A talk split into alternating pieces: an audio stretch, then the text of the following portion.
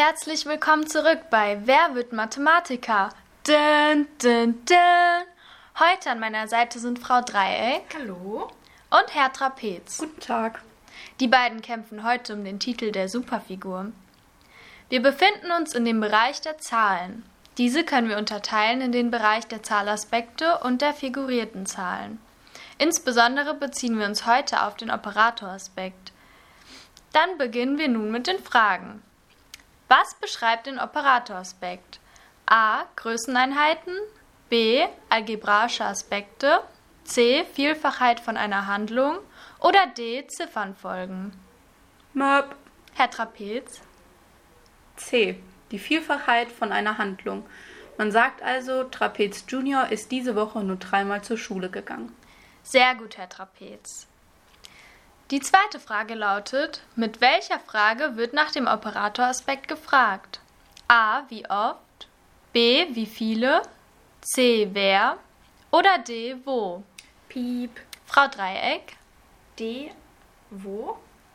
Das ist leider falsch. Nach dem Operatoraspekt fragt man mit wie oft. Unsere Frage wäre also, wie oft war Trapez Junior diese Woche in der Schule? Dreimal. Kommen wir nun zur nächsten Frage. Welches Beispiel passt zum Operatoraspekt? A. Hans hat zwei Brüder. B. Die vierte Perle des Armbands ist rot. C. Herr Kreis geht viermal zur Arbeit. Oder D. 5 plus 5 gleich 10. Möb. Herr Trapez, Das müsste C sein. Herr Kreis geht viermal zur Arbeit. Die anderen Beispiele gehören zu den anderen Zahlaspekten. Genau, sehr gut. Das war's dann auch für heute. Kommen wir nun zur Siegerehrung. Und der Sieger ist. Herr Trapez! Wow, vielen Dank. Dankeschön. Er scheint schon viel über das Thema Zahlaspekte zu wissen. Frau Dreieck konnte heute einiges lernen.